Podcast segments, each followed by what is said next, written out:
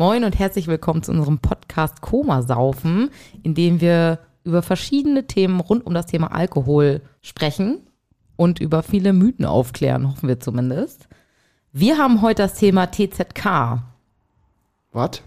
Wie? Habt ihr das schon mal gemacht? Ist euch das bekannt? Was TZK? ist TZK? Der taktische Zwischenkotzer. Lisa, Simon. Simon, wie geht's euch? Habt ihr schon mal einen taktischen Zwischenkotzer auf einer Party gemacht? Magst du anfangen? Jetzt? Berichte. Ja? Äh, Also du sollst ihn jetzt nicht machen, sondern du sollst berichten, ob du ihn schon mal gemacht hast. äh, nee, tatsächlich äh, habe ich das noch nie gemacht und finde es auch extrem ekelig, muss ich sagen. Also ich kann mir das gar nicht vorstellen, dass, da, dass das überhaupt irgendwie äh, großes Thema ist, ehrlich gesagt. Lisa, wie sieht's bei dir aus? Also ich muss, musste echt überlegen gerade mal so währenddessen und äh, mir ist es tatsächlich schon mal passiert und äh, ich bin jetzt auch keine 20 mehr und auch keine 25 mehr, aber es ist mir an meinem 25. Geburtstag beim Kranzabtreten passiert. Äh, Kranzabtreten ist ja eher so eine emsländische ja, Tradition, sage ich mal, die gibt es ja jetzt auch nicht überall. Ähm, und irgendwann war, war ich so voll mit Alkohol, Flüssigkeit, vorher noch gut gegessen und es ging nichts mehr rein und dann musste es einfach mal raus. Das heißt, du hast dir den Finger in den Hals gesteckt. Dann. Nee, tatsächlich ging das von alleine. Ah, Also okay. ohne Finger, weil ähm, es war einfach, Oberkante war erreicht und ich konnte nur noch rennen. Das habe ich dann gemacht. ja. Und danach äh, habe ich eine Pause eingelegt und dann, das war auch gut, tatsächlich, ne? Äh, und habe dann später aber noch wieder äh, weitergetrunken. Okay. Ja, weil meine Freunde waren ja noch da, ich war ja nicht alleine, ich habe nicht alleine den Kranz abgetreten, sondern ich hatte ja Besuch. Und es wäre ja fatal gewesen, wenn ich dann äh, gesagt hätte, ich verabschiede mich und gehe ins Bett. Somit ähm, war das, wenn man ihn als TZK gelten lassen möchte, mein TZK. Aber es ist ganz interessant, weil das ja nicht das typische. TZK-Modell ähm, ist. Spannend. Genau, sondern du musstest dich tatsächlich übergeben, weil du wahrscheinlich schon zu viel getrunken hattest. Und der Ja. TZK ist ja tatsächlich das ähm, Herbeiführen von Erbrechen. Also, dass ich mir zum Beispiel den Finger oder was anderes in den Hals stecke, damit der Alkohol wieder rauskommt, in der Hoffnung, dass ich dann einfach mehr trinken kann. Dann habe ich ja gar nichts falsch gemacht. Naja, Beruhigend zu hören. Auf jeden Fall nicht bewusst, aber von Alkohol äh, übergeben ist natürlich trotzdem nicht schön. Ne? Nein, das stimmt. Und danach weiter trinken ist auch eigentlich selten dämlich. Ja.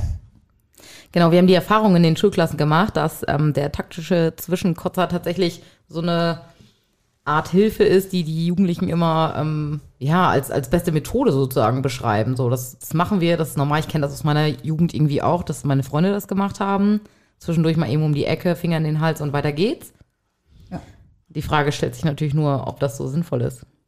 Genau. Also erstmal ist es ja so, dass man Alkohol trinkt und der geht ja irgendwo hin, nämlich ins Blut, wenn man ihn denn dann getrunken hat. Und ähm, dann sich zu übergeben, selbst herbeigeführt, ist natürlich total, totaler Quatsch. Man wird nicht nüchterner, der Alkohol geht nicht aus dem Blut raus, dadurch, dass ich mich übergebe, natürlich nicht. Und äh, wenn ich dann mich übergebe und danach weiter trinke, führe ich meinem, Al- meinem Körper ja noch mehr Alkohol zu. Und das ist dann auch schon wirklich gefährlich. Genau, ich glaube, bei vielen Jugendlichen ist das immer so, die denken, ich trinke, hab's dann im Magen und wenn ich es auskotze, ist es halt weg. Aber wir müssen uns ja natürlich bewusst sein, dass wenn wir Alkohol trinken, geht der in unser Blut, Katrin hat es gerade schon gesagt, das passiert über die Magenschleimhaut und da, dadurch nimmt unser Körper das auf und ich kann nicht kotzen, um den Alkohol wieder loszuwerden. Das funktioniert einfach nicht. Unser Körper baut Alkohol ja ab und zwar 0,1 Promille pro Stunde. Und ja, die Jugendlichen berichten immer so, ja, wenn ich dann gekotzt habe, geht's mir halt irgendwie besser und dann bin ich wieder irgendwie fit.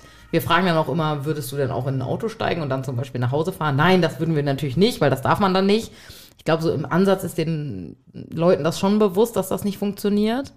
Aber der Kern ist, glaube ich, dass dieser Mythos, dass ich übergebe mich und dann bin ich wieder nüchterner, in Anführungszeichen, ja irgendwie einfach ähm, ja, besteht. Also daran glauben die Leute ja einfach. Habe ich als Jugendliche übrigens auch. Äh, aber es funktioniert faktisch einfach nicht. Es ist ja kein Reset, den wir durchführen, dass wir wieder von vorne durchstarten können mit neuem Alkohol. Und es ist eigentlich auch totaler Quatsch. Also es ist ja unendlich viel Kohle, die dabei auch drauf geht. Ne? Genau. Teurer Spaß, ne? Ja. Aber es ist auch so die Frage, die ich mir so stelle, wir arbeiten ja auch mit Jugendlichen, Simon und ich, und wir hören das auch ganz oft, ähm, dass das so Trend auch wird. Und ich frage mich, ob man sich erklären kann, warum das so ein Trend wird irgendwie und auch immer mehr Jugendliche zu dieser Methode greifen, wenn sie am Wochenende feiern sind. Also es ist ja ähm, kein Herantasten mehr an, an mein eigenes Limit und an meine eigenen Grenzen und ich gucke mal, wie viel ich schaffe und dann ist auch gut und nächstes Wochenende schraube ich mal wieder einen Gang zurück, sondern es ist ja wirklich Maximum, Maximum, Maximum und immer Vollsuff. Ja. Ich, ich habe die Befürchtung oder ich glaube auch, das zeigt die Erfahrung, ähm, dass die Jugendlichen meinen, je mehr man ab kann, desto cooler ist man. Und je mehr ich konsumiere, desto besser. Und deshalb übergeben die sich zwischendurch, damit dann nochmal wieder eine Ladung reingehen kann. Und das ist natürlich eine gefährliche Entwicklung. Denn- Aber das, das glaube ich auch. Ich glaube, das Kotzen ist tatsächlich der, der Trend. Wir beobachten das auch, weil die wirklich glauben, dass das funktioniert. Also ich glaube, dass das das große Problem ist, weil, sind wir ganz ehrlich, Kotzen findet keiner geil. Also ich zumindest nicht. Und ähm, ich bin mir sicher, dass äh, das allen irgendwie so geht. Und ich glaube, das Einzige äh, ist, dass die wirklich denken, es funktioniert. Dadurch kann ich mehr ab, dadurch halte ich länger durch. Wobei es ja auch einfach schwachsinnig ist, ne? Ey, ich habe da schon mal mit Katrin drüber gesprochen. Mich erinnert das immer, wenn wir mit den Jugendlichen daran reden, an diese Szene aus äh, Tribute von Panem. Vielleicht kennt ihr die. Da gibt es so eine Szene, wo die bei diesen Reichen sind und dann erzählen die, dass die so ein Getränk haben, das die trinken, um kotzen zu können, damit sie mehr essen können. Also wenn Stimmt. sie vollgefuttert sind, Ja. dann trinken sie das Kotzen, um dann mehr zu essen. Und das ist ja so absurd und im Grunde genommen ist es das ja dasselbe. Warum soll ich, also unser einziges Ziel, Alkohol zu trinken, ist ja, um diese Wirkung zu spüren. Und warum soll ich denn dann noch mehr trinken? Also wenn die Wirkung schon da ist und ich besoffen bin, dann reicht's ja eigentlich auch. Warum soll ich denn kotzen und dann weiter trinken? Also es ist, ist man ein bisschen paradox, ne? Total. Und wie Katrin gerade schon gesagt hat, irgendwo ja auch ein bisschen Verschwendung schon fast, ne? Ja, teuer.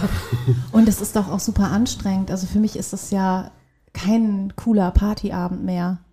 Du bist ja einfach nur noch voll, voll trunken und ja, voll trunken. Ja. Und es ist einfach auch eklig. Ja. Also Ja. Und ich sag mal, wenn man sich übergibt, ist ja auch, äh, der Körper zeigt einem ja schon eigentlich, äh, dass, dass es eigentlich ja schon zu viel ist. Also dass er ja eigentlich schon überfordert ist und äh, äh, es ist ja eigentlich auch so, dass man, äh, wenn man sich übergibt von Alkohol, redet man doch auch schon von einer leichten Alkoholvergiftung, oder nicht? Genau, Ja. und da ist dann der Unterschied. Entweder, also dieser TZK ist ja wirklich, dass ich es von, von mir aus herbeiführe, durch Finger in den Hals stecken oder ähnliches, äh, damit ich so halt kotze. Und dann gibt es natürlich die Alkoholvergiftung, wenn ich mich einfach so von Alkohol übergebe, dann habe ich schon eine Alkoholvergiftung. Dann sagt mein Körper mir, das war's, es reicht.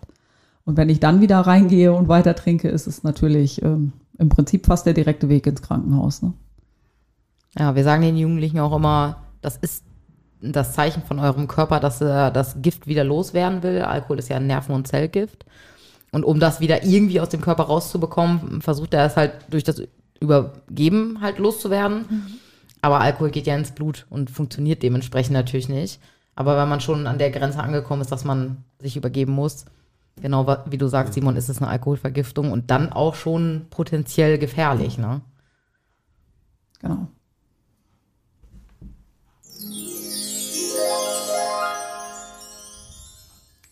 Mythos. Wenn man vor dem Saufen isst, kann man mehr vertragen. Das stimmt so nicht. Ähm, ein, eine Flasche Schnaps ist eine Flasche Schnaps, auch wenn sie durch eine Pizza gegangen ist. Die Wirkung ist die gleiche. Genau, meine Mama hat früher auch immer zu mir gesagt, wenn du feiern gehst, dann isst ordentlich was vorher. Viele fragen sich, ähm, glaube ich, gar nicht, warum das so ist oder warum man das machen sollte. Aber kein Lebensmittel der Welt und auch kein Getränk kann Alkohol aus dem Körper wegzaubern. Also das, was ich oben reinschütte, kommt auch dann irgendwann ins Blut. Und genau wie Katrin gesagt hat, egal ob da auch die Pizza im Magen ist oder nicht. Das Einzige, was passieren kann, ist, dass es ein bisschen länger dauert. Also mit einem vollen Magen kann es sein, dass ich nicht nach 20 Minuten was merke vom Alkohol, sondern dann erst nach einer halben Stunde. Das ist der einzige Effekt, den es hat. Mythos Ende.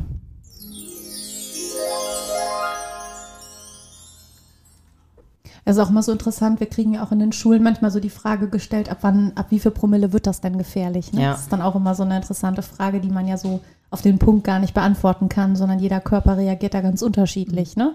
Ich bin zum Beispiel so ein Typ, ich vertrage wenig Alkohol, ich merke das auch sehr schnell und ich wüsste auch, dass das mit einer Alkoholvergiftung bei mir sehr schnell gehen kann und auch schnell kommen würde. Ne? Ja. Mit wenig Promille bereits. Ja, liegt am Konsum, wie häufig und wie viel man konsumiert. Ne? Ja. Genau. Also ist von Körper zu Körper natürlich unterschiedlich Ja. und auch tagesformabhängig. Mal verträgt man irgendwie fünf Bier und mal nur eins.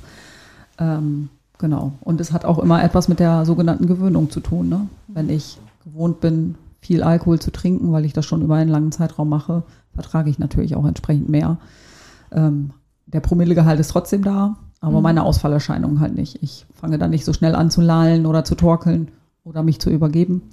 Aber der Promillegehalt ist trotzdem entsprechend hoch. Ne?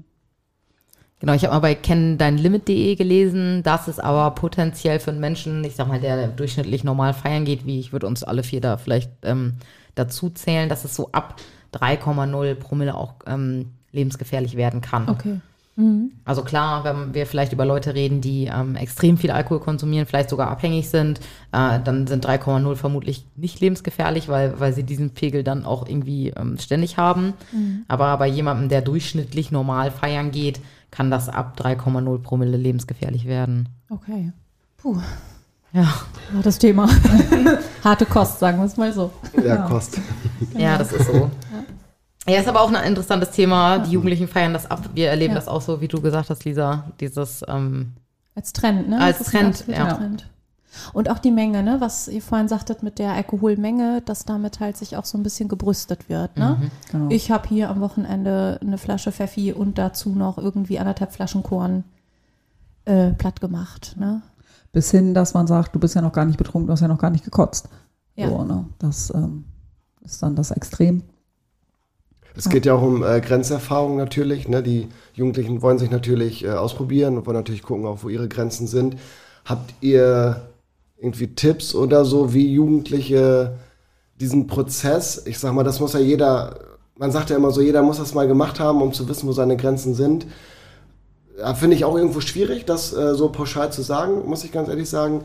Hm, ja, habt ihr da irgendwie einen Tipp vielleicht, den, den die Hörer oder so vielleicht mitnehmen können, zu sagen, so ja, wie, wie kommt man denn an seine Grenze, ohne diese Grenze dann auch äh, auf so einer sehr ekligen und auch irgendwo auch gefährlichen Art und Weise auch zu, zu überschreiten? Habt ihr da irgendwie was im Kopf gerade?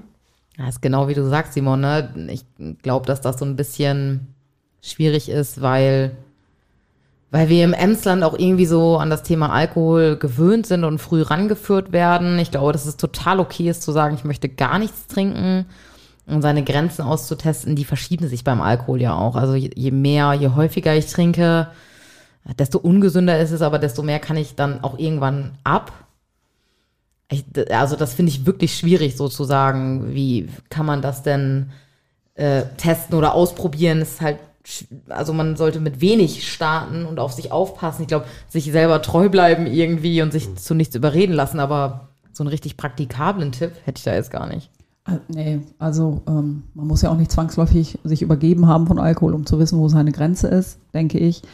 Ähm, an dem Partyabend selber einfach gemütlich trinken und solange man sich noch wohlfühlt, ist noch alles schick, würde ich sagen. Zwischendurch immer mal eine Trinkpause machen, um zu gucken, wie besoffen bin ich. Also so 20 Minuten, halbe Stunde einfach mal wirklich eine Pause machen, um den Alkohol, den man bis dahin getrunken hat, zu wirken zu lassen und zu merken, okay, vielleicht reicht das schon und ich brauche die nächste Runde nicht mehr und ich gehe vielleicht auch schon nach Hause. Mir hat immer der eigene oder ja die, diese eigen oder diese ähm, ja eigene Beherrschung geholfen. Ich hatte immer Angst vor diesem vor diesem Kontrollverlust. Also wenn ich merke, ich verliere die Kontrolle so zu mir und meinem Körper so ein bisschen, ne? Also weiß ich nicht, man torkelt oder man man kann zum Beispiel auch nur noch schwer Gesprächen folgen. Ne? Man ist schon so abwesend, das ist anstrengend, man hat schon keinen Bock mehr irgendwie zuzuhören. Äh, an den Punkten war ich auch schon mal, dann habe ich schon gemerkt, das ist jetzt einfach hier zu viel. Ne? Ich bin eigentlich hier mit Freunden, habe einen netten Abend, man trinkt ein bisschen was. Aber wenn so alles anstrengend wird, dann hat das für mich nichts mehr mit, wir trinken gemütlich und haben einen tollen Abend, sondern dann ist das einfach schon too much. Das Ja. war für mich immer so eine Grenze. Vielleicht kann man das daran auch so ein bisschen bemessen, dass man dann so sagt, okay, ähm, ne, wie ihr gerade sagtet, dass man mal eine Pause macht, dass man mal Wasser trinkt oder eine Fanta, eine Cola und einfach mal schaut, ähm, dass man so ein bisschen seinen Pegel wieder normalisiert. Ist immer schwierig, wenn man schon dabei ist, weil Alkohol macht ja immer so Bock auf noch mehr Alkohol. Ist ja Total, auch so eine ja. klassische Wirkung. Deswegen ist ähm, das ganz schwierig. dafür muss man dann auch sehr selbstbewusst sein, dass man auch sagt, so, okay, ich ziehe dann jetzt auch nicht mehr mit, Ja. ne, weil ich Angst vor diesem Kontrollverlust habe. Es ist ähm, bewundernswert, wenn man das schafft, finde ich. Aber ich finde auch wichtig ist, glaube ich, man muss nicht gekotzt haben, um die Grenze zu kennen. Man- man muss zum Beispiel auch keinen Filmriss gehabt haben. Das ist auch immer so ein Genau. großes Thema. So, ja, krass, mal irgendwie ein Filmriss, dann weiß man so, der Abend. Da denke ich immer, naja, wenn ich mich an nichts mehr erinnern kann, dann ist der Abend ja aber auch nicht besonders. Also dann kann ich ja nicht mehr einschätzen, ob der Abend gelungen ist oder nicht. Ne? Ich finde, wichtig sind auch äh, immer Freunde, mit denen man losgeht, die dann auf einen achten. Ich weiß, meine Clique hat mir damals immer gesagt, so, jetzt reicht's, du bist jetzt angenehm betrunken, jetzt gibt's ein Wasser und ich finde, das ist ja auch okay, wenn einem das von außen gespiegelt wird und dann weiß man auch, dass man ähm, da gut aufgehoben ist. Ne? Ja. Ja, absolut. Auch so ähm, gegen, gegenseitig aufeinander achten, ne? Definitiv im Freundeskreis. Aufmerksam sein. Ja. Also ich kann, äh, ich habe die Frage zwar gestellt, aber also mir geht's genauso wie dir, Lisa, da. Also sobald ich äh, gemerkt habe, dass ich äh, nicht mehr geradeaus richtig gehen kann, also sobald irgendwie körperlich irgendwie es anfing bei mir irgendwie schwierig zu werden oder so, dann habe ich aufgehört, zu, Alkohol zu trinken, auch für den ganzen Abend. Allerdings äh, bin ich auch ganz ehrlich, dass äh, desto älter ich wurde, desto besser konnte ich das auch einschätzen. Also das, das ist einfach so. Mh, bei mir kommt vielleicht noch hinzu, ich bin nicht im Emsland groß geworden und äh, habe sowieso alles, was Alkohol zu tun hat, irgendwie später irgendwie erst erfahren oder so, war da, was das angeht, ein, ein Spätzünder oder so. Und hatte von daher sowieso einen ganz anderen Bezug zu, zu Alkohol einfach. Ne? Das ist einfach so. Ja, wir haben ja gerade schon mal kurz angesprochen, dass wir hier im Emsland sind und dass es hier eine sehr stabile und feste Trinkkultur einfach auch gibt. Ne? Es gibt verschiedene Gründe. Wir haben eine recht, ja, eine recht große Nähe zu Brauereien und das ist ja einfach so eine, ja, eine wirklich stabile Trinkkultur schon immer irgendwie gewesen. Ne? Ähm, man sagt ja auch angeblich immer, dass man in Großstädten, dass Emsländer da mehr Eintritt zahlen müssen, wenn sie dort irgendwo feiern gehen, weil sie trinkfester sind. Ich habe es noch nie mitbekommen, aber scheinbar ist das so ähm, dass man vielleicht nochmal zur Erklärung für die Hörer, die vielleicht nicht direkt aus dem Emsland kommen und hier mal reinhören sollten, dass sie halt auch wissen, in welcher Region wir uns hier befinden und dass das ähm, ja hier einfach auch sehr verbreitet und sehr ähm, gefestigt ist. Ja, und die Emsländer feiern das auch ab. Also Ja, das erlebe ich auch so. total. Ich bin ja selber hier groß geworden und es ist schon so, dass ja alle da ein bisschen stolz drauf sind. Also es ist ja auch schön, dass wir eine, eine gesellige Kultur haben, auch so die Schützenfeste und alles, was da drumherum ist. Aber die Frage ist halt immer, gehören diese Vollsuff-Situationen halt immer dazu? Das müsste ja nicht sein. Aber die Emsländer feiern das schon. Ja, und es gibt viele Möglichkeiten dann hier auch. Ne? Du sagtest Schützenfeste. Ähm, also es gibt ja, ja Hochzeiten, Kranzabtreten, KJB-Partys. so. Ne? Also es gibt ja schon. Zeltfäden allgemein. So. Genau. Also es gibt halt viele Möglichkeiten, ne, dann auch. Und ja, das sind dann alles ähm, nette Gemeinschaften, ne? Man kennt sich, man ist zusammen, geht los. Ja, leih dir mal vom Nachbarn den Rasenmäher und bring den zurück. Dann gibt es Ja. ein Bier. genau. ist echt so.